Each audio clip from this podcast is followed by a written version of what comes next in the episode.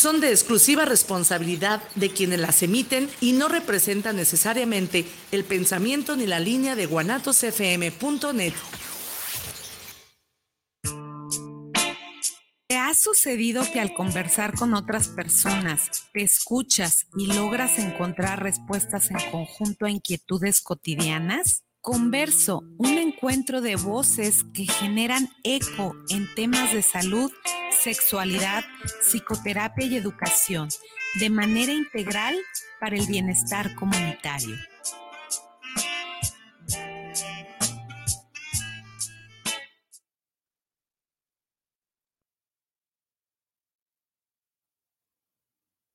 Hola, ¿qué tal? Me da muchísimo gusto saludarles. Estamos aquí en Converso, voces compartidas, propuestas educativas que se orientan a transformaciones profundas para el bienestar comunitario. Y pues el día de hoy estoy muy, muy contenta y agradecida con Misael Rojas, que viene aquí con nosotros. Misael Rojas Salinas, bienvenido, ¿cómo estás? Hola, ¿qué tal? Buenas noches. Todo, todo bien. Un poquito ronco por los calores, pero bien, bien, bien. Me da muchísimo gusto que estés aquí compartiendo, Misael, nuevamente. Sé que ya has venido y te agradezco tu generoso compartir con Converso. Y pues bueno, quiero primero platicarles quién es Misael Rojas. Él es médico cirujano de la UNAM, es educador sexual, psicoterapeuta sexual, especialista en autoconocimiento, sexualidad y relaciones humanas en terapia de reencuentro, psicoterapeuta, educador sexual y sexólogo clínico, integrante de caleidoscopía. Y bueno, también se dedica a la docencia y muchas otras cosas, Misael, en las que estás también tú difundiendo a través de las redes. Entonces, pues qué valioso, qué interesante el tenerte el día de hoy con el tema de paternidades conscientes. Y siempre comienzo con un breve verso o poema, Misael, y hoy le toca a Octavio Paz, se llama Silencio. Así como del fondo de la música brota una nota que mientras vibra crece y se adelgaza, hasta que en otra música enmudece, brota del fondo del silencio otro silencio, aguda torre, espada, y sube y crece, y nos suspende, y mientras sube caen recuerdos, esperanzas, las pequeñas mentiras y las grandes, y queremos gritar, y en la garganta se desvanece el grito. Desembocamos al silencio, en donde muchas veces los silencios enmudecen. Y se le preguntó a una persona y decía, me pedirán el saldo final de lo que depositaste en mí a base de tu esfuerzo, coraje y tus silencios. Y eso es todo lo que tengo que decir, decirte, Padre. Y pues con esto comenzamos. ¿Cómo ves, Misael? Hablando de esta de esta parte de cómo hemos tenido como muchos paradigmas en torno a lo que es la paternidad, cómo es que también se han ido modificando muchas veces estas visiones y cómo vemos la trascendencia de, la de las presencias de las paternidades en la vida de las personas. ¿Cómo sí, claro. Eh, bueno, entender primero para muchos qué significa paternidad, ¿no? Para muchos solamente es tener hijos, así casi casi sin Tony son. ¿Se, acuerdan del papá de Pedro Infante en aquella película de este Don Cruz Treviño Martínez de la Garza y pues, cosas así, que parecía que tenía hijos por todos lados y entonces en algún momento de la, de la vida de algunas personas, de algunos varones, el tener hijos es eso, solamente el ser padres es tener hijos nada más.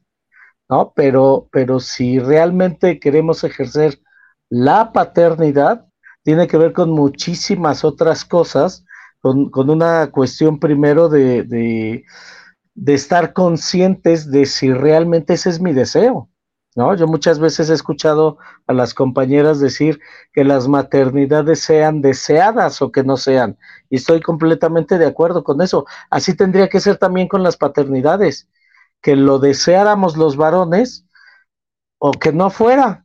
La bronca es que, aunque no lo deseamos, no hacemos nada para evitar un posible embarazo, ¿no? O hacemos muy poco, entonces ahí es cuando, eh, pues la puerca torció el rabo, diría mi abuela, porque entonces nos metemos solitos en, en muchas problemáticas que a lo mejor ni siquiera estamos preparados los varones para enfrentar, pero que los tenemos que enfrentar, ¿no? De ahí creo que que muchas ausencias de, de padres, ahora que ya eh, este, en este mes es el Día del Padre, acá en México, este, pues ahora ya hasta se conmemora al padre ausente casi, casi, ¿no? Sí, creo que es muy importante justo esto que comentas y bueno, así como hablamos de estas ausencias que tienen este, repercusiones, ¿no? también en, en las vidas de las personas, quisiera hablar de ahora de esta visión, ¿no? ¿Qué genera una paternidad consciente? ¿Qué genera esta parte de de tener estas presencias, ¿qué genera en el entorno y qué genera inclusive para los propios padres? Claro, de entrada genera muchos cambios. El, decidir ser padre, el decidir entrarle a la paternidad, va a generar muchos cambios en la vida. parece ser una frase trillada, ¿no? De que, ay, si tienes hijos, te cambia la vida completamente. Eh, pues sí, la verdad es que sí. Eh, si yo tengo un trajín eh, de salir con mis cuates, de divertirme y de repente ya quiero entrarle a, ser padre, tengo que modificar de entrada el tiempo que reparto. Eso no quiere decir que deje de salir con mis amigos o amigas. Quiere decir que a lo mejor les voy a dedicar menos tiempo. Quiere decir que el dinero que estoy gastando en, mis salidas, en mis lujos, en mis juguetes, en lo que sea, este, ahora se lo tengo que dedicar a la cuestión del cuidado de mi, de mi hijo o de mi hija, ¿no? Entonces, sí cambia completamente eh, eh, la vida, la visión de vida, ¿no? Entonces, eh, de entrada eso, hay que estar preparados para que la vida cambie. Segundo, creo que, que también nos debemos de preparar en el sentido de que pues bajo nuestro cuidado, bajo nuestra educación va a estar un ser humano y que mucho de cómo va a ser ese ser humano depende de nosotros como padres, ¿no? Digo, quitando lo que le toca a las mamás, pues, ¿no? Eso ya le toca a ellas, pero a, nosotros varones como padres, pues por supuesto que lo que hagamos o no hagamos y la manera que lo hagamos o la manera que lo dejemos de hacer va a influir en, cómo ese ser que está recién nacido y lo que va a recibir de educación lo va a transformar en una persona, ¿no? Poco a poco se va transformando, entonces eh, eh, pues es una gran responsabilidad, por lo menos yo así lo veo, ¿no? El, cosas que yo haga que influyan en, cómo va a ser una persona, híjole, para mí se representa una gran responsabilidad. y, y hablando de paternidad consciente, primero hablemos de qué es eso de consciente consciente hay que entenderlo como, como la cuestión de me estoy dando cuenta de lo que estoy haciendo, ¿no? Y entonces, si yo quiero asumir una paternidad consciente, debo de estar con todo mi ser, con todos mis sentidos, con, con toda mi energía, por momentos, en eso que es la paternidad, porque no se trata de que solo soy padre, ¿no?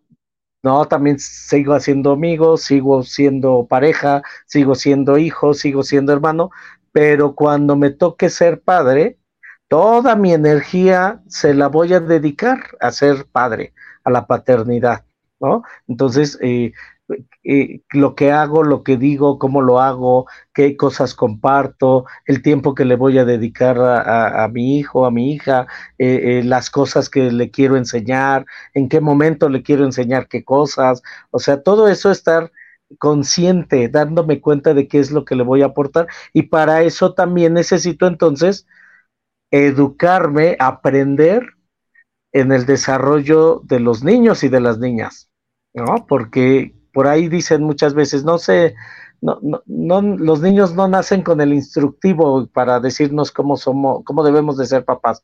Pues no, afortunadamente ya hay muchos libros, ya hay muchos expertos que nos pueden ayudar. ¿no? Y entonces mi responsabilidad como padre es buscar esa información para entender el desarrollo de niños y niñas. Ya no estamos en tiempo de que el, el buen padre solamente es el que provee. Ya no, eso, bueno, nunca ha sido chido eso, pues, ¿no? Pero ya no estamos en esos tiempos. Antes, a lo mejor sí, ya que no le faltara nada la familia era suficiente y la bronca de la crianza era toda de la mamá ya no estamos en esos tiempos, ¿no? Ya, ya vemos muchos varones que le queremos entrar a esa crianza, que, queremos demostrar los afectos, ¿no? Porque hay muchos varones que todavía les cuesta trabajo demostrar afectos a, sus propios hijos. Bueno, hay muchos que ya lo quieren hacer, pero que no saben cómo. Que no lo saben decir, que no lo saben ejecutar, y entonces pues, será necesario buscar ayuda. Hay eh, programas como este, eh, como diálogos en confianza, hay libros, o sea, ya hay muchos espacios, en, eh, expertos, por supuesto, que nos pueden orientar. Si yo no sé, porque no debo de saber cómo es el desarrollo de niños y niñas, mi responsabilidad y casi casi obligación es aprenderlo. Claro, por supuesto. Para acompañarle lo mejor posible, pues. Sabes que, Misael, yo creo que algo muy importante que acabas de mencionar, esta parte en donde también hay una visión de nutrirme a través de la experiencia de la paternidad, ¿no? Nutrirme desde este sentimiento afectivo que se va construyendo.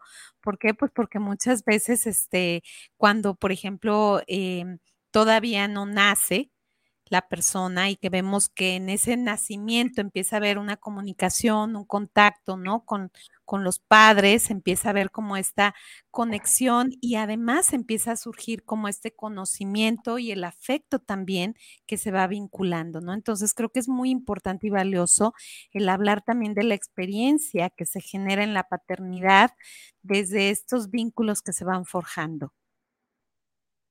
Sí, claro, creo que, que, hablar con otros varones que ya fueron padres y que aprender de sus experiencias y de sus errores es muy importante, ¿no? Y, y, creo que en estas paternidades conscientes, el que observemos qué hemos aprendido de cómo debemos de ser padres a lo largo de la historia familiar, creo que es muy importante, porque de que hemos aprendido algo, lo hemos aprendido. No se va, no se genera, ya nace el bebé ya me genera la paternidad espontáneamente, no. Incluso el que yo decida estar ausente, a lo mejor tiene que ver con la historia familiar. Mi papá estuvo ausente, mi abuelo estuvo ausente, o no estuvieron nunca presentes en mi... Y entonces, pues yo aprendí eso. Entonces, cuando mi pareja eh, y, yo salimos embarazados, pues lo que he aprendido es, me tengo que ir, ¿no? No tengo que estar presente. Y, no es una justificación, por supuesto, de muchos varones que así lo hacen, pero a lo mejor también es entender que esa, esa historia de vida, eh, eh, y, y, si yo soy consciente de eso, si yo me voy dando cuenta, a ver qué es lo que me gusta de mi papá por ser mi papá, de la paternidad de mi papá, de la paternidad de mis tíos, de la paternidad de mis abuelos, porque de eso estoy aprendiendo. Y entonces, el que yo diga, esas cosas no me gustan, que lo haga consciente, que me esté dando cuenta de lo que está bien o lo que no está bien, hará seguramente algo en mí que, necesariamente me va a hacer cambiar, por lo menos de visión, eh, eh, cambiar en algunas actitudes, en algunas actividades, cambiar de comportamiento. Eh, y te voy a poner solo un ejemplo de, de mí.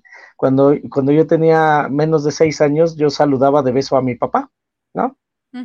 Pues era algo normal, me lo saludaba o me despedía de él cuando iba a la escuela, le daba beso en la mejilla. Pero algo curioso, cuando cumplí seis años, mi papá dejó de darme besos y evitó que yo le diera besos.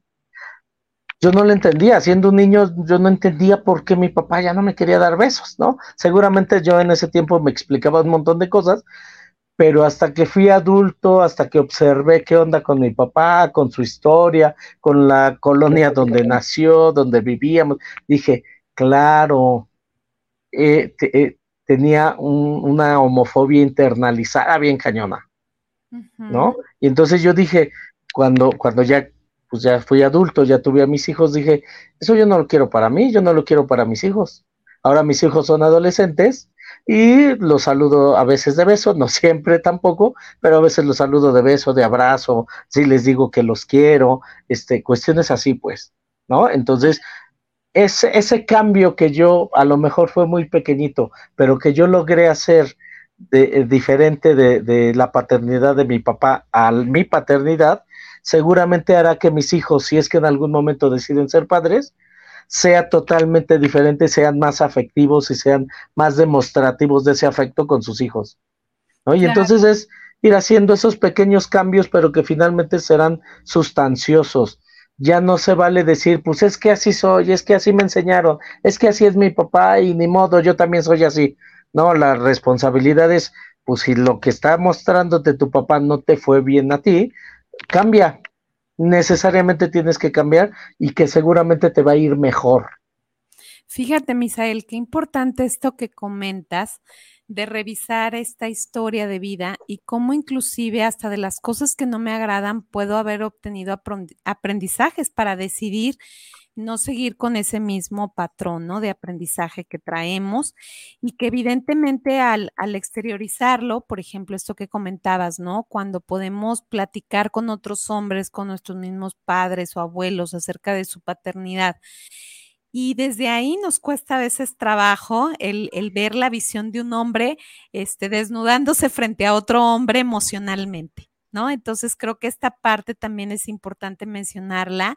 Yo a veces he tenido grupos de papás donde se pasan entre ellos tips porque son papás solteros que se quedaron este, a cargo de, de, los hijos e hijas, ¿no? Y que están en esa convivencia del día a día pero cuesta trabajo en un inicio consolidar estos grupos en donde puedan exteriorizar realmente sus historias, el conversar con otros hombres de, sus afectos, por ejemplo, de lo que están sintiendo. No sé cómo tú lo has visto en los grupos con los que trabajas también.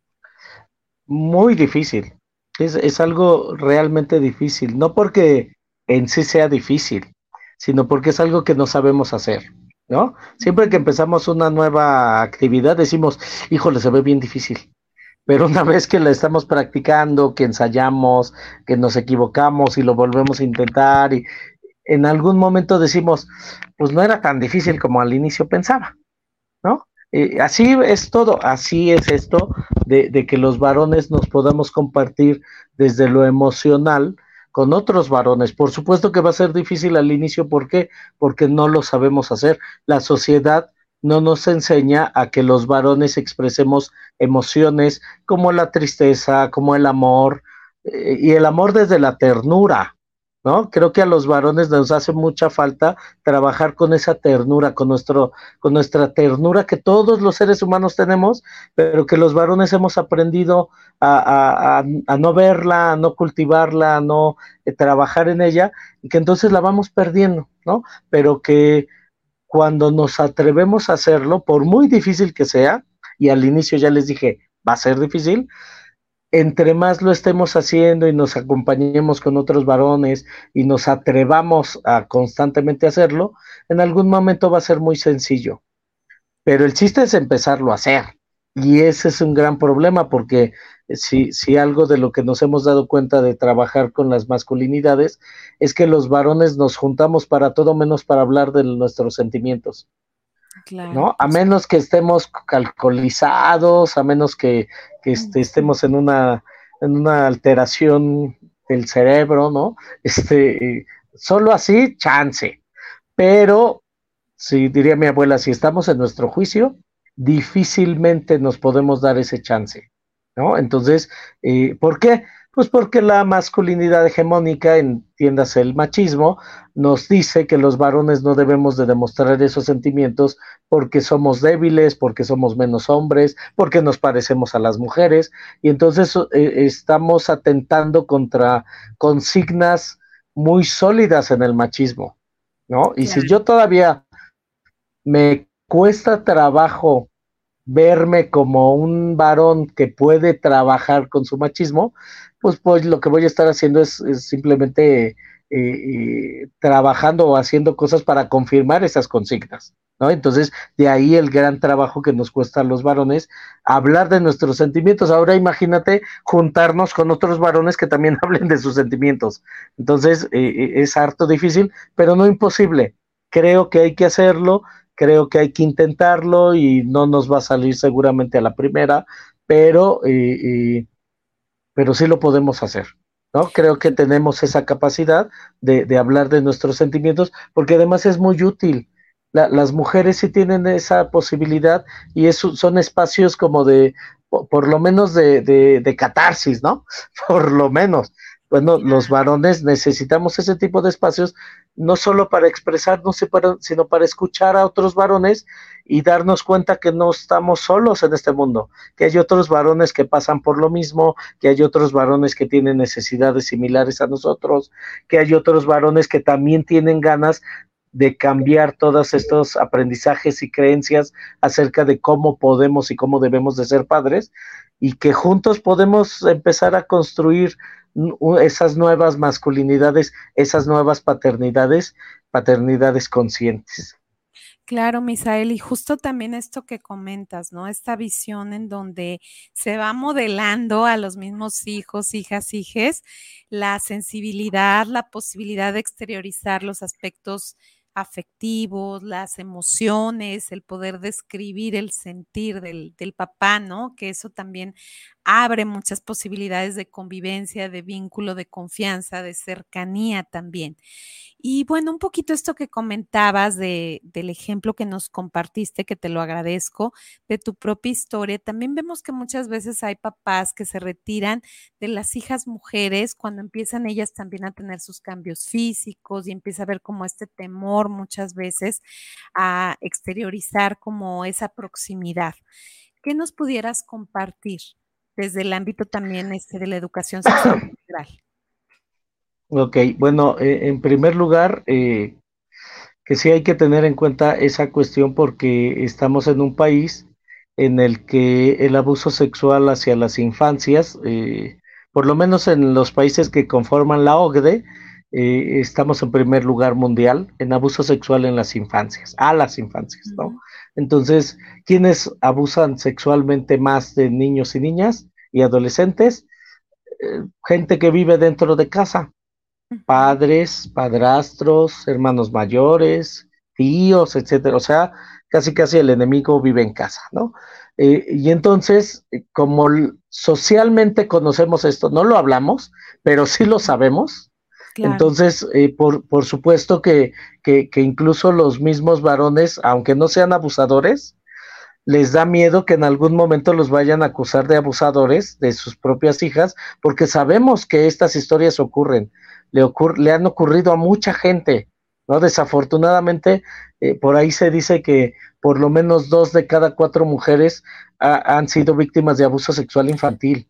O sea, es muchísimo. Si somos, si son 50 millones de menos de mujeres en México, 25 millones de mujeres han sido abusadas sexualmente por redondear algunos números, si no es que más, ¿no? Ya conforme va pasando la edad, aumenta este, este número. Entonces, eh, eh, algunos varones tendrán miedo de que los acusen de eso, algunas mamás también estarán observando a qué hace el esposo, ¿no? Pero la verdad es que, también ese pensamiento eh, nos va limitando a los varones a tener este contacto con nuestras hijas, precisamente por tener miedo al, abuso sexual. digo, evidentemente en saber quién realmente está abusando sexualmente de alguien, eh, pues es meramente difícil, a menos que, que, la niña lo diga, ¿no? Pero si no lo dice, si lo calla, si le da miedo, va a ser muy difícil porque además no hay un parámetro para saber quién está abusando sexualmente de quién. Y ese, y ese es un gran problema que tenemos como sociedad. Pero, pero si, si si no hay abuso sexual, pues, ¿no? Porque tampoco todos los padres abusamos sexualmente de nuestros hijos e hijas. Eh, eh, si no hay abuso sexual, pues por supuesto que es importante darnos el chance de, eh, manifestar estas emociones, de manifestar estos sentimientos, pero creo que será más fácil entenderlo si es un varón que manifiesta sus sentimientos libremente, no solo con sus hijos, sino con su pareja, con sus padres, con sus hermanos, con sus amigos, eh, y entonces será un hombre amoroso y no tendrá mucho problema en manifestar el amor, la ternura, el cariño hacia, hacia sus hijas e hijos, ¿no? Pero si es un varón que, que difícilmente tiene, puede manifestar eh, estas, estos acercamientos físicos, incluso de abrazos, de besos, y que de repente solamente lo empieza a hacer con una persona en particular, ah, pues a lo mejor ahí sí nos hace sospechar algo, ¿no? Si es un varón que lo hace con muchos, muchas personas, y no estoy diciendo que quien lo hace así no pueda llegar a abusar sexualmente de alguien. Ese es el gran problema, pues, ¿no? Que, que, que, no sabemos quién abusa sexualmente. E, entonces, este, más bien desde la educación sexual hacia las infancias, fortalecerles de, de, de, cuidarse, de, de, de, este autocuidado, de fomentarles que ellos mismos se vayan generando su bienestar y de que vayan identificando algunos signos, algunos datos de cuando algo les haga sentir no a gusto, que lo manifiesten de inmediato.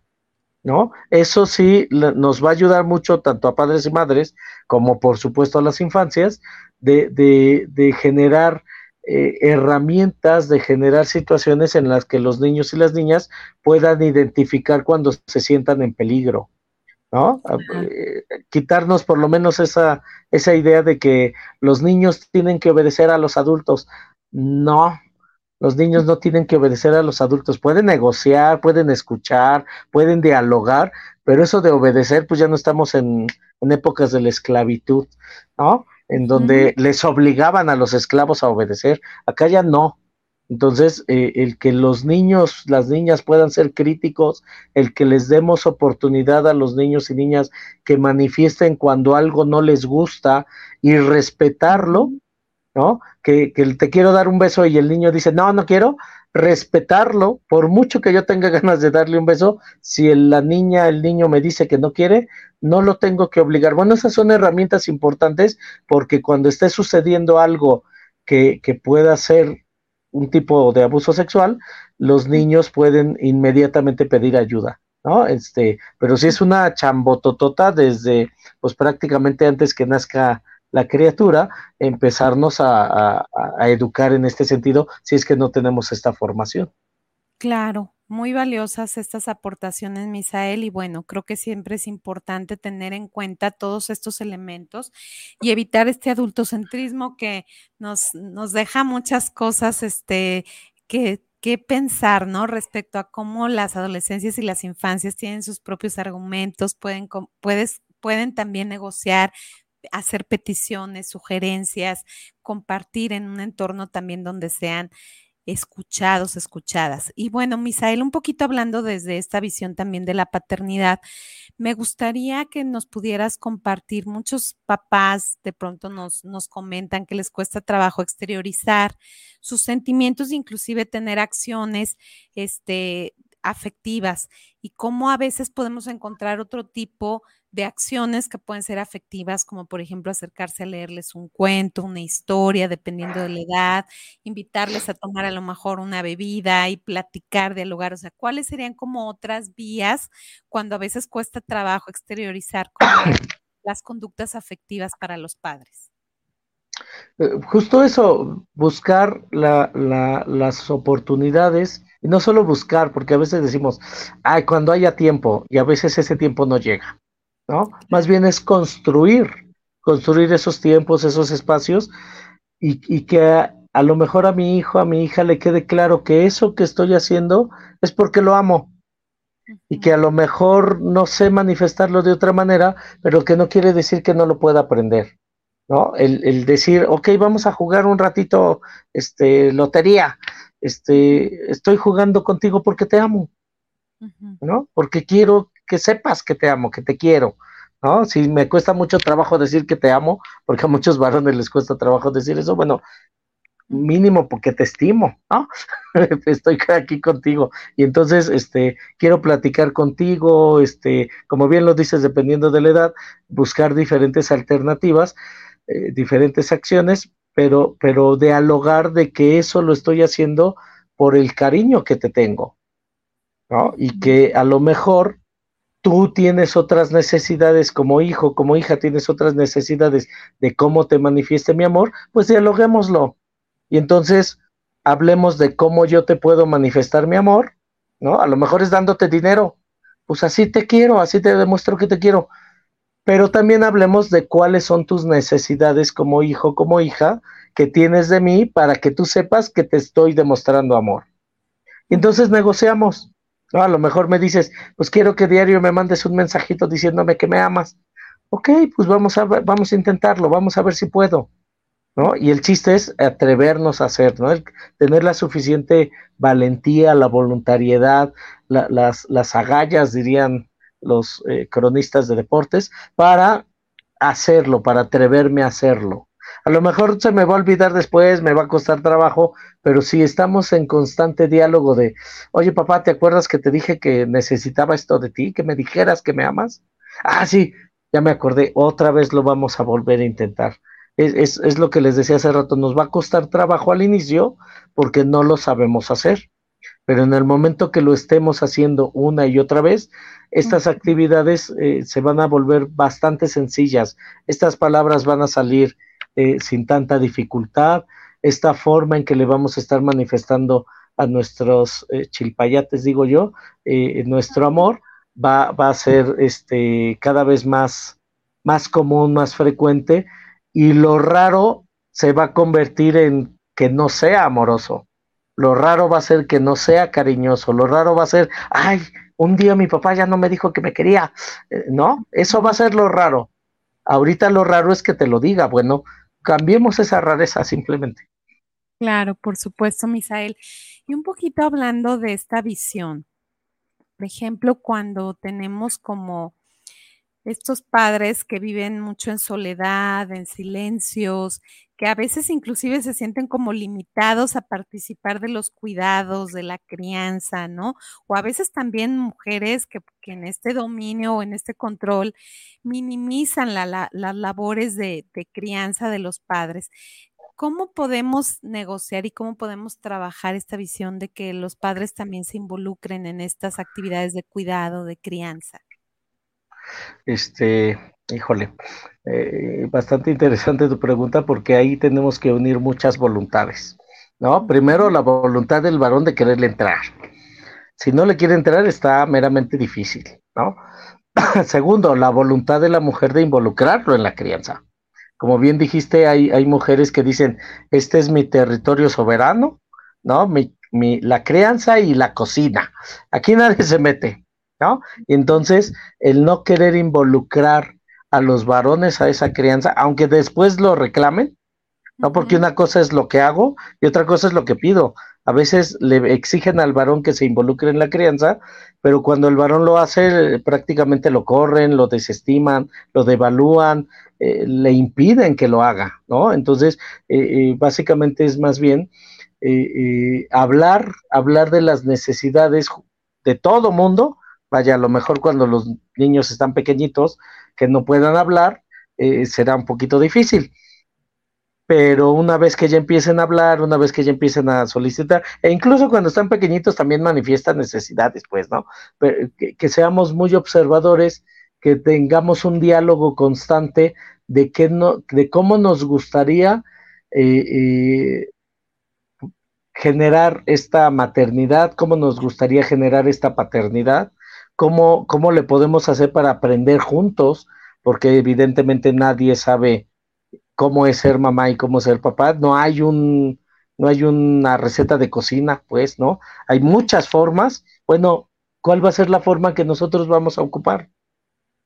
Y si lo hacemos desde la escucha, desde el acompañamiento, desde entender que nos vamos a equivocar varias veces, ¿no? No hay madres ni padres perfectos y ojalá que nunca los haya.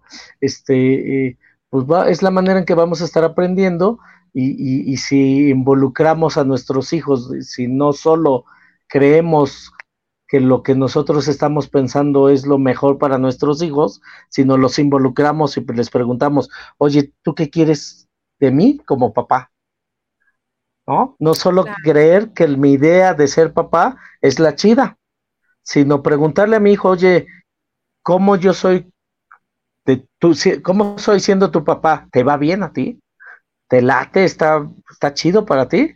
¿O hay que hacer otras cosas? Y entonces, si nos involucramos en ese diálogo constante, permanente, eh, eh, directo, asertivo, seguramente vamos a estar construyendo cosas lindas eh, alrededor de la maternidad y de la paternidad, ¿no? La bronca es que si creo que mi ser padre, como lo he aprendido, es como lo debo de hacer, y no escucho ni a mi pareja, ni a mis hijos, ni a nadie, eh, pues seguramente voy a cometer más errores que, que, aciertos, ¿no? Me, me, suena mucho como a cuando, cuando la mamá este, está con el chamaco, ¿no? Y entonces hace un montón de calor como ahora, pero, pero el chamaco está corriendo y está sude sude y la mamá dice, ay, como que ya me dio frío. Entonces le dice al niño, ponte suéter porque ya me dio frío, ¿no? Es así de, pues la que tiene frío, es decir, ¿qué quiero decir con este ejemplo? Que hay que voltear a ver las necesidades de los chamacos. Si la mamá le pregunta al hijo, ¿tienes calor? ¿Tienes frío? ¿Te quieres poner suéter? Pues el niño va a decir, no, estoy sudando, estoy corriendo, no tengo frío, yo tengo calor. ¿No? Entonces, eh, eh, el no creer que lo que yo creo que es bien para mis hijos eh, es lo que es lo mejor.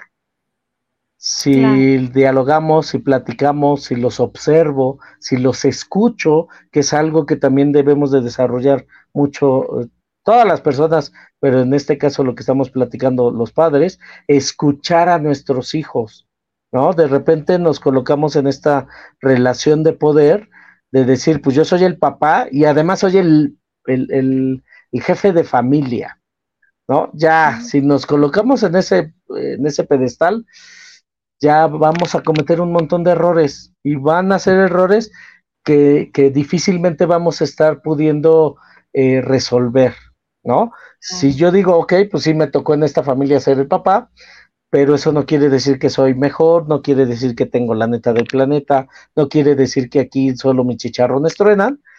Vamos a ver cómo generamos esta relación familiar y, el orden jerárquico solamente sea eso, un orden jerárquico, mamá, papá e hijos, pero que la relación sea eh, eh, similar que la relación sea de persona a persona, no haya estas jerarquías impuestas de poder, estas jerarquías que en algún momento nos pueden llevar incluso a generar violencia. No quiero decir que seamos amigos de nuestros hijos, ¿no? Algunos dirán, sí, hay que ser amigos de los hijos, otros dirán que no.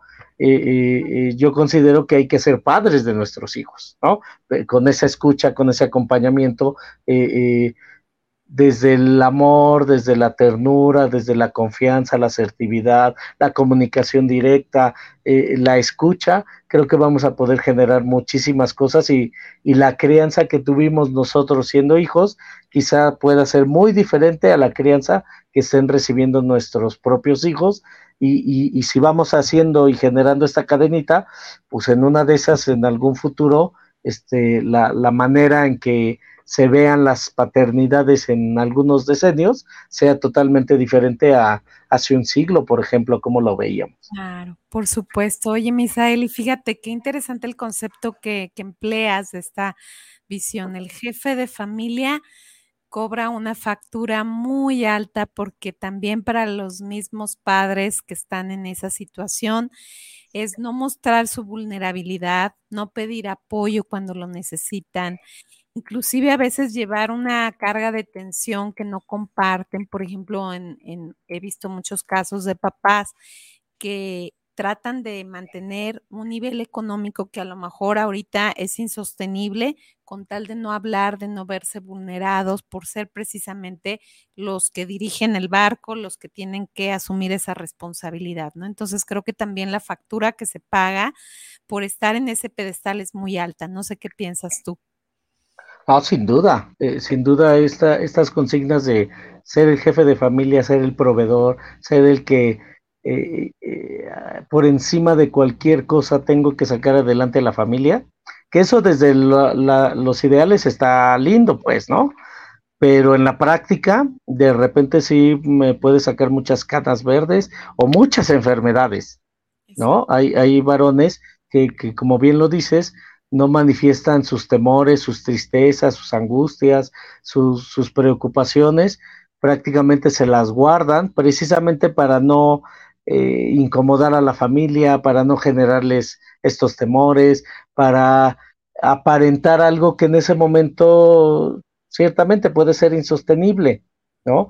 Pero que la factura que les va a cobrar el cuerpo, pues de repente sí puede estar bastante tremenda, ¿no? Eh, está bien estudiado que, que, cuando no manifestamos las emociones, los sentimientos, el cuerpo se va a enfermar, ¿no? Y es, es algo comprensible. Si yo me guardo muchas emociones, que la manera en que las estoy guardando es tensar mis músculos, tensar mi cuerpo, no dejar que la que la energía vital que tengo vaya fluyendo, pues en algún momento todas esas esos bloqueos van a hacer que, que mi cuerpo se enferme, ¿no? En cambio, si, si, soy capaz de manifestar mis emociones, de, de, pedir ayuda, de decirles a mis hijos, oigan, este, hoy, este, este mes a lo mejor no podemos gastar lo que hemos gastado en otras ocasiones, agarren la onda, apóyenme, ¿no? Échenme la mano, cuestiones así,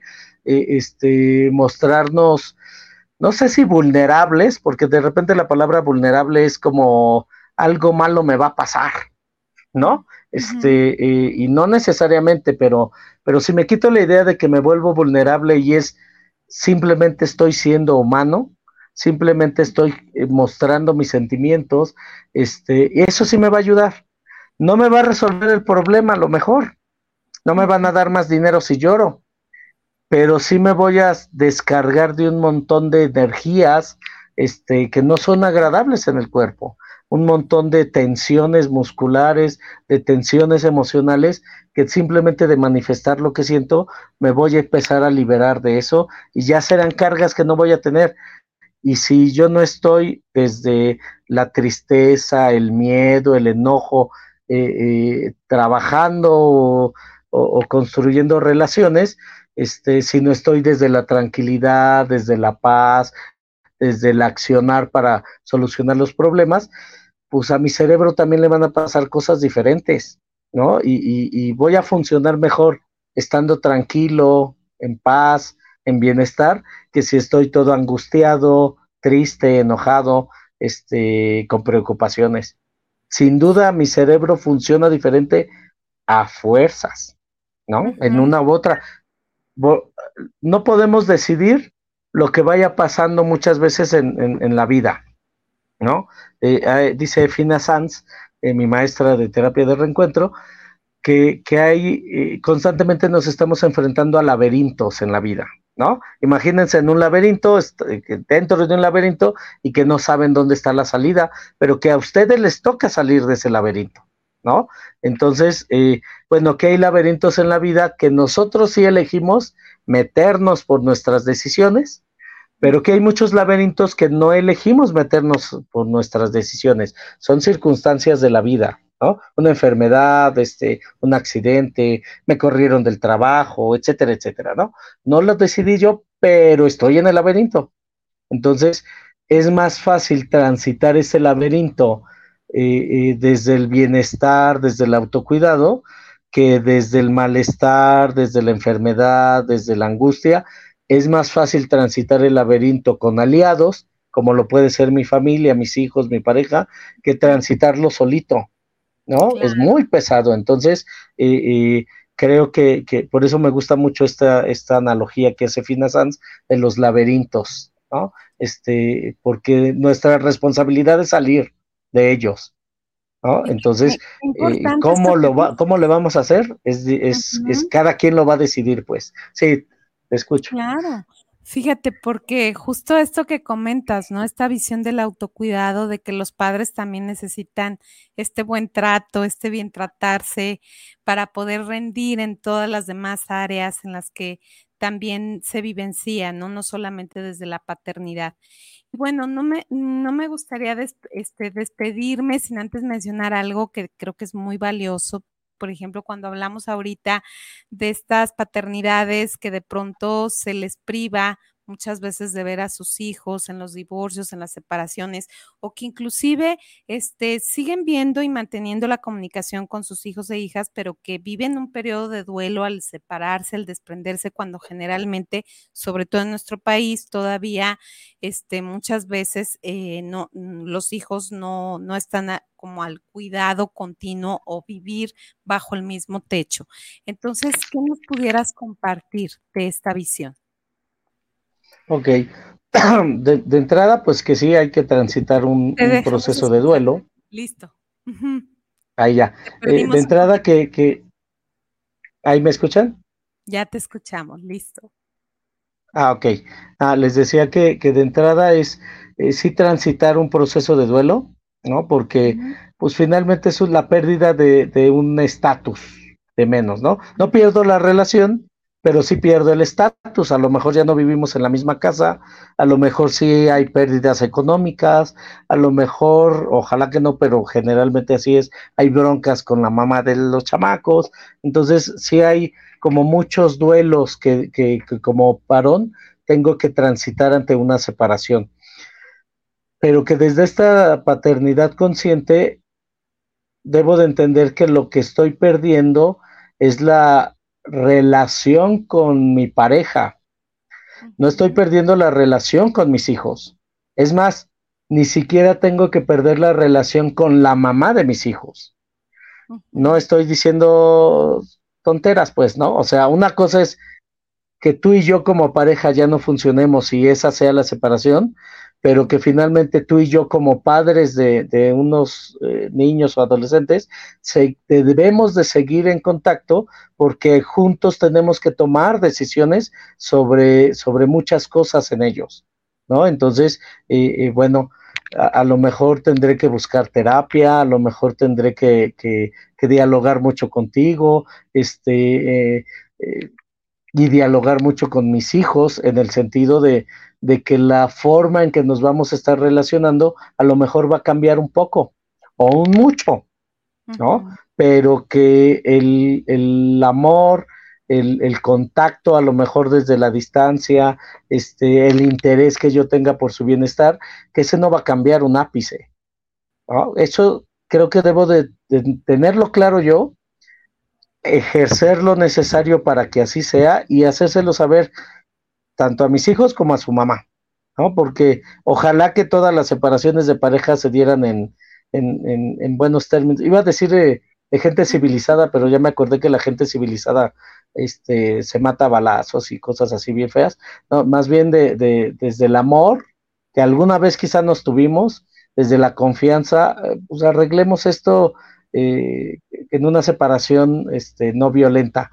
Desafortunadamente, pues no todas las veces es así, pero eso no quiere decir que así debamos de permanecer todo el tiempo, ¿no? Este, eh, y, si, si algo tenemos que hacer para modificar eh, eh, nuestro estar como, ya no como pareja, sino como padres de nuestros hijos, y que eso también tenga que ver con cómo quiero yo estar con mis hijos, ¿no? Este, cómo les quiero hablar, qué tanto tiempo quiero compartir, eh, a dónde queremos salir, etcétera, etcétera. O sea, no perder esa relación, aunque sean dos horas cada 15 días.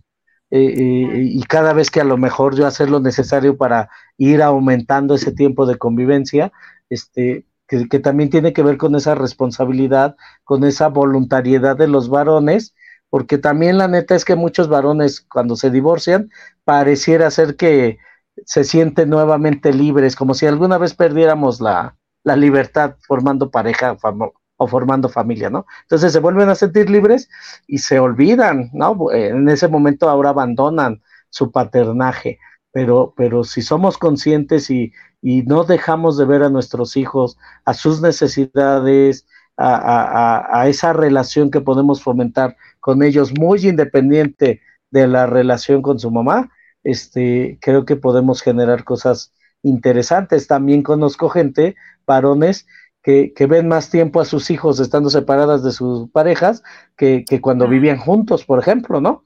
Entonces, eh, aprovechemos las oportunidades que nos va dando la vida. Dicen los japoneses que cada crisis en la vida es una oportunidad para aprender y para crecer. Pues sigamos esa, esa filosofía. Claro, Misael, y bueno, pues ya concluyendo, me gustaría que nos hablaras, así como en una conclusión, los beneficios de la paternidad consciente, a qué nos lleva y qué es lo que ocurre en nuestro entorno cuando esto sucede.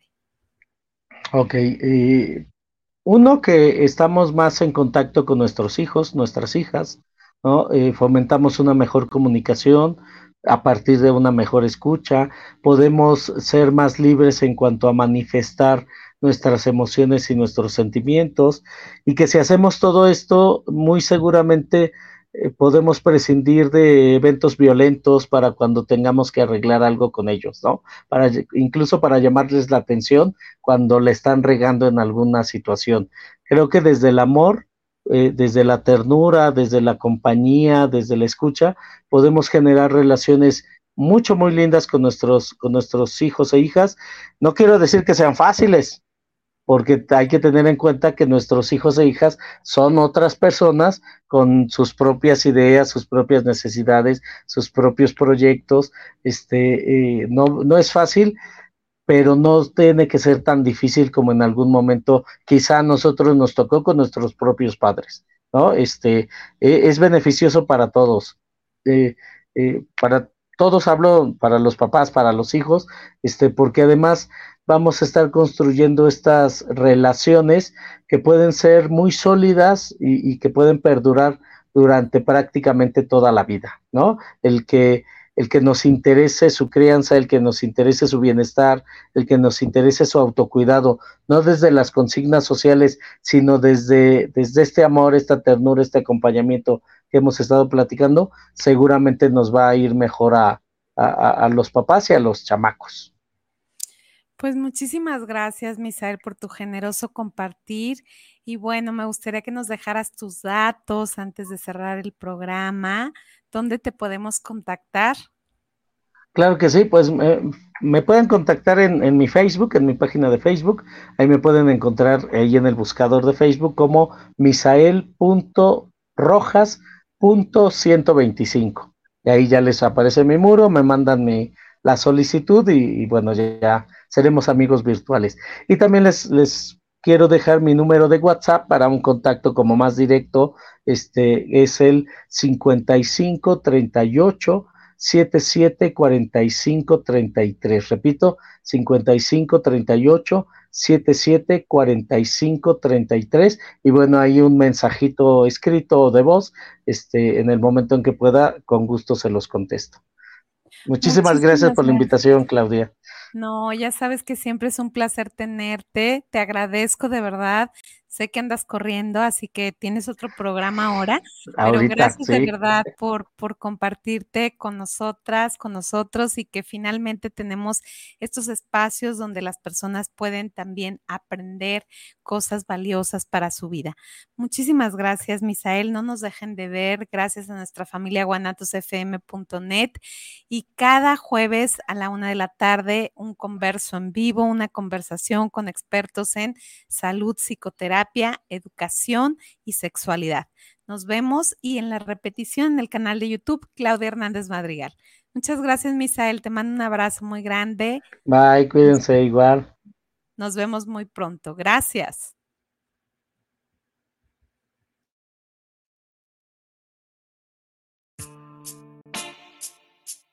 Gracias por acompañarnos en Converso, voces que se comparten, propuestas educativas que generan transformaciones profundas para el bienestar comunitario. Nos vemos cada jueves a la una de la tarde.